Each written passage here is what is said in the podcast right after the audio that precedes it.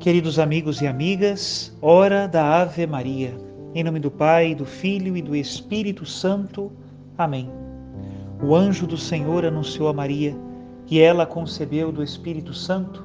Ave Maria, cheia de graça, o Senhor é convosco. Bendita sois vós entre as mulheres. Bendito é o fruto do vosso ventre, Jesus. Santa Maria, Mãe de Deus, rogai por nós, pecadores, agora e na hora de nossa morte. Amém. Eis aqui a escrava do Senhor. Faça-se em mim segundo a vossa palavra. Ave Maria, cheia de graça, o Senhor é convosco. Bendita sois vós entre as mulheres. Bendito é o fruto do vosso ventre, Jesus. Santa Maria, Mãe de Deus, rogai por nós, pecadores, agora e na hora de nossa morte. Amém. E o Verbo de Deus se fez carne e habitou entre nós. Ave Maria, cheia de graça, o Senhor é convosco. Bendita sois vós entre as mulheres, e bendito é o fruto do vosso ventre, Jesus. Santa Maria, Mãe de Deus, rogai por nós, pecadores, agora e na hora de nossa morte. Amém. Rogai por nós, ó Santa Mãe de Deus, para que sejamos dignos das promessas de Cristo. Oremos.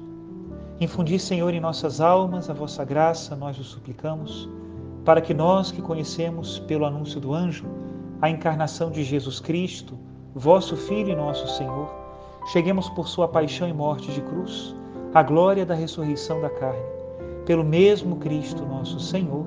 Amém. Em nome do Pai e do Filho e do Espírito Santo. Amém. Queridos irmãos e irmãs, hoje, dia 6 de janeiro, é o dia da Epifania do Senhor. Aqui no Brasil nós celebramos no último domingo essa solenidade para que todos os fiéis tivessem com mais facilidade a oportunidade de participar da Santa Missa. Mas hoje celebramos a Epifania, a manifestação de Deus, e lemos o Evangelho da visita dos Reis Magos ao menino Jesus em Belém. Nesse dia hoje eu gostaria de compartilhar com vocês então a homilia aqui da nossa paróquia de Nossa Senhora da Glória do último domingo. Que ela seja hoje a palavra que você precisa para ver com mais claridade os sinais de Deus na sua vida. Escutemos a homilia. Querido diácono Lino, meu querido irmão, queridos irmãos e irmãs, como foi dito já no início da nossa missa, hoje nós estamos celebrando a Epifania do Senhor, a manifestação do nosso Deus. E essa festa da Epifania, dentro do tempo do Natal, nos ajuda então a entendermos mais profundamente o mistério do Natal que nós estamos celebrando. Nós, quando pensamos no Natal, pensamos às vezes de um modo muito resumido, né? Natal é o nascimento de Jesus. E é verdade. Só que o mistério do Natal, o mistério do amor e da misericórdia de Deus, que se manifesta no Natal do Senhor, é muito mais profundo. E a nossa mãe, a igreja, cada celebração desse tempo, vai nos mostrando um aspecto novo desse mistério. Não é somente o nascimento de Jesus. Nós começamos antes. Falamos da concepção do menino Deus, lembram-se no quarto domingo do advento, Nossa Senhora da expectação. Falamos do nascimento, mas tudo aquilo que preparou o nascimento de Jesus. A anunciação de João Batista, o seu nascimento, o sonho de São José, o anúncio do anjo a Maria. Também depois do seu nascimento, o massacre dos inocentes e hoje celebramos a visita dos reis magos ao menino. Essa manifestação de Deus, porque Jesus foi uma luz acesa não somente para o povo de Israel, como ele mesmo diz no Evangelho, ele não é uma luz que foi acesa para ficar escondida, não.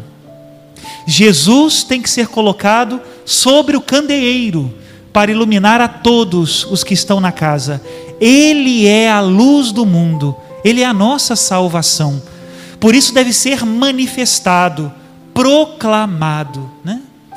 Quando nós meditávamos sobre o Natal, tivemos a oportunidade de dizer né, que agora nós já podemos dizer que conhecemos o rosto de Deus. É o de Jesus. Ele mesmo diz na última ceia, né? Quem me vê, vê o Pai. Por isso, o toque de Jesus curava, porque Ele é Deus.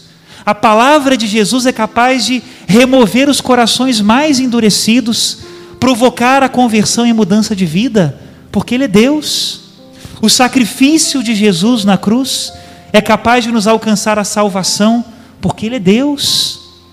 São Paulo diz na carta aos Colossenses: nele habita corporalmente, olha isso, toda a plenitude da divindade.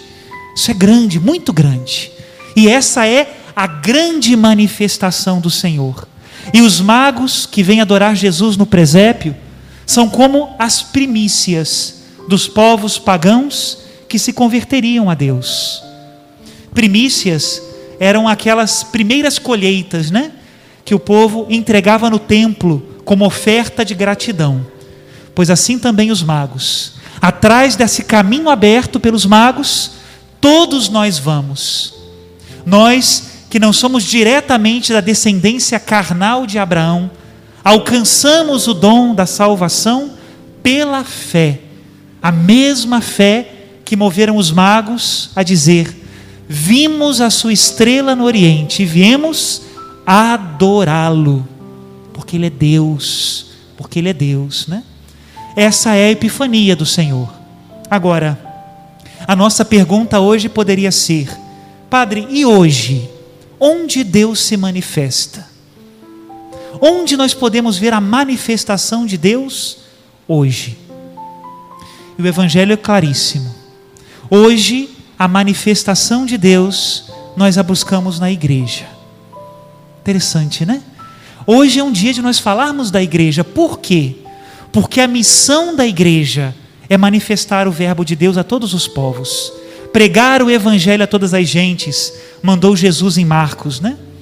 Quando São Paulo VI quis resumir a missão da igreja e a sua existência, ele disse numa frase: A igreja existe para evangelizar. E evangelizar é um termo muito amplo. É levar Deus, não só conhecimento do Evangelho, mas o toque de Jesus nos sacramentos, a graça de Deus no perdão dos pecados, a transformação das vidas por essa luz que nós colocamos bem alto na igreja, para que as pessoas vejam a Jesus. Manifestar a Jesus é a missão da igreja. Por que a igreja é estrela? Porque ela tem a missão e deve ter a audácia de apresentar a mim, a você, a cada um de nós, projetos de vida mais elevados. Que, que o mundo nos apresenta? Corre atrás disso. Formação, faculdade. Corre atrás daquilo. Emprego, promoção. Corre atrás daquilo outro, né? O mundo só, só é capaz de nos apresentar a matéria porque é um mundo materialista. A igreja nos apresenta um caminho espiritual mais elevado, que é o caminho da vocação. Abre os teus olhos, olha para o lado. É ali que está a sua missão. Na família coerente, corajosa. Quem fala sobre isso? É a igreja. Quem é capaz de dizer a um jovem, a uma jovem, entrega a tua vida inteira a Deus, na pobreza, na castidade e na obediência? junto aos pobres, ou então numa casa contemplativa, onde a vida inteira será como uma vela consumida na oração por todos nós e no louvor a Deus. Quem é capaz de dizer isso? Somente a igreja.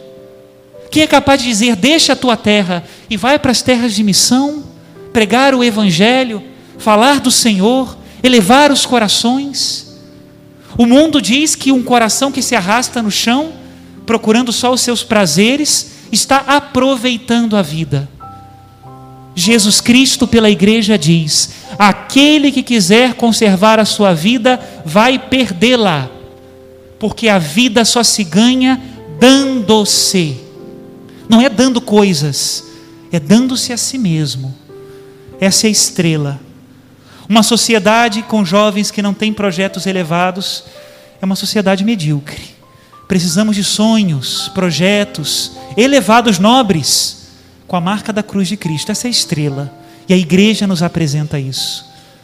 Segunda imagem que o evangelho de hoje sobre a igreja é a imagem de Jerusalém. Jerusalém, em toda a palavra de Deus, é a imagem da igreja, né? Hoje, na primeira leitura, disse o profeta Isaías: Levanta, acende as luzes, Jerusalém, a glória do Senhor brilhou sobre ti. Lá no Apocalipse, a igreja é como uma noiva, né? Que desce do céu a Jerusalém celeste. E no evangelho de hoje, a igreja nos chama um pouco a atenção. Por mais que os magos tivessem visto a estrela para encontrar Belém, eles tiveram que passar por Jerusalém. E lá em Jerusalém, com quem se encontraram? Com os mestres da lei e com os sumos sacerdotes. E eles sabiam direitinho aonde tinha nascido Jesus. Também essa é a igreja. Os tempos de hoje nos chamam um pouco a atenção, talvez nos contrarie o tema da estrutura da igreja. Padre, mas é necessário, são necessários templos, são necessários sacerdotes, hierarquia, bispo, caminho catecumenal, isso é necessário, padre. Estrutura de sacramentos, pedir perdão através de um homem no sacramento da penitência, essa estrutura é necessária? Claro que é necessária. Não foi invenção do homem, foi criação de Deus. Basta ler a palavra, está lá. Basta conhecer a tradição da igreja, está ali. E essa é a estrutura que nos apresenta o Senhor. Nos dá Jesus na Eucaristia, pão vivo descido do céu, o conserva vivo e glorioso nos sacrários, para ser adorado e ser a luz dos nossos corações, perdoa os pecados no sacramento da penitência, nos apresenta, como eu disse antes, um caminho elevado de vocação, de entrega, de amor, essa é estrutura. Agora, tem uma certa contradição na estrutura do evangelho de hoje, né? Os sacerdotes sabiam direitinho aonde Jesus tinha nascido, mas nenhum deles saiu de Jerusalém para procurar Jesus em Belém. Isso é um pouco estranho, né? E às vezes na estrutura da igreja também acontece isso. Muitos homens e mulheres de boa vontade se decepcionam quando chegam às vezes na igreja e não veem em nós essa motivação de ir a Belém. Às vezes isso é um perigo, tomara que nunca aconteça conosco, né? Mas às vezes nós somos como essas placas das estradas, né? Elas apontam direitinho aonde estão as cidades, mas nenhuma delas se mexe. Continuam paradas no mesmo lugar. Nós não podemos ser assim. Nós devemos apontar o Senhor e ir ao seu encontro. Porque quem permanece em Jerusalém não chega a Belém. É necessário desalojar-se, como desalojaram-se os magos. Né? E por último, a última imagem da igreja do evangelho de hoje: Belém. Belém é um símbolo da igreja. Belém significa casa do pão, em hebraico, né? Bethlehem, casa do pão. E a igreja é a casa do pão é a casa do pão da vida. Onde eu encontro a Eucaristia? Na igreja. Mas, padre, tem tanta gente pecadora na igreja. Eu digo, graças a Deus, senão eu não poderia entrar. O campo de Deus não é só trigo, o campo de Deus é joio e trigo. E Deus dá tempo para o joio virar trigo, e eu quero virar trigo de Deus. Mas para isso eu preciso comungar muito o corpo de Cristo, adorá-lo no tabernáculo muitas vezes é nessa casa do pão também que a igreja se coloca junto do mais necessitado, do pequeno, do fraco. Né? A igreja em Belém é como mãe que alimenta os seus filhos, símbolo da igreja. Nos títulos dos jornais nós encontramos sempre, né? Os erros da igreja, as coisas, talvez leituras históricas, né? Mas ninguém diz nos jornais que a igreja é a maior obra filantrópica do mundo. Não tem para ninguém, hein? não tem para a ONU, não tem para ninguém. Aonde ninguém quer ir, naquele lugar onde os pobres não podem ser instrumentalizados como propaganda de sabonete ou de shampoo, do que seja, lá nos esquecidos está a igreja. Lá está. Homens e mulheres celibatários, religiosos e religiosas, missionários, famílias que deixam às vezes os seus países para ir em missão. Lá estão. Nós aqui também, dentro das nossas possibilidades, procurando atender aqui e ali no Natal, graças a Deus, fizemos tantos movimentos sociais aqui na paróquia e outros extraoficiais de pessoas que estão aqui hoje na Eucaristia. Graças a Deus. Essa é a igreja de Belém. Essa é a igreja de Belém. Mas para encontrar o Senhor, como diz o Evangelho, é necessário entrar na casa. São Mateus diz que os magos entraram na casa e encontraram Maria com o menino. Entrar na igreja, beber das fontes puras da igreja, né? E pedir a Deus que as nossas trevas, os nossos pecados nunca ofusquem essa luz, que é de Deus. Quem não tenha coragem de sair, não chegará a Belém.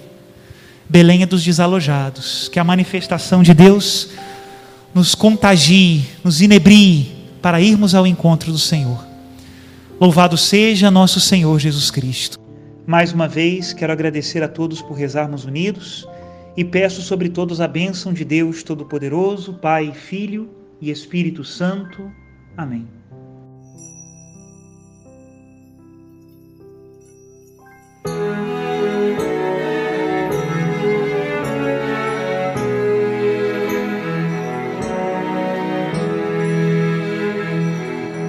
Nasceu o grande rei, nasceu esperança, nasceu a alegria, nasceu o Salvador, nasceu o grande rei, nasceu a esperança nasceu a alegria, nasceu o Salvador.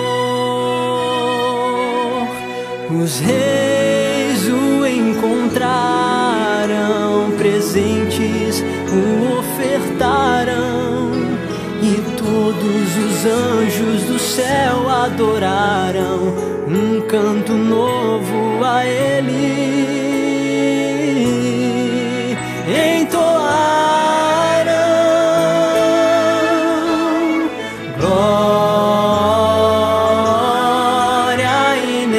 never ceased.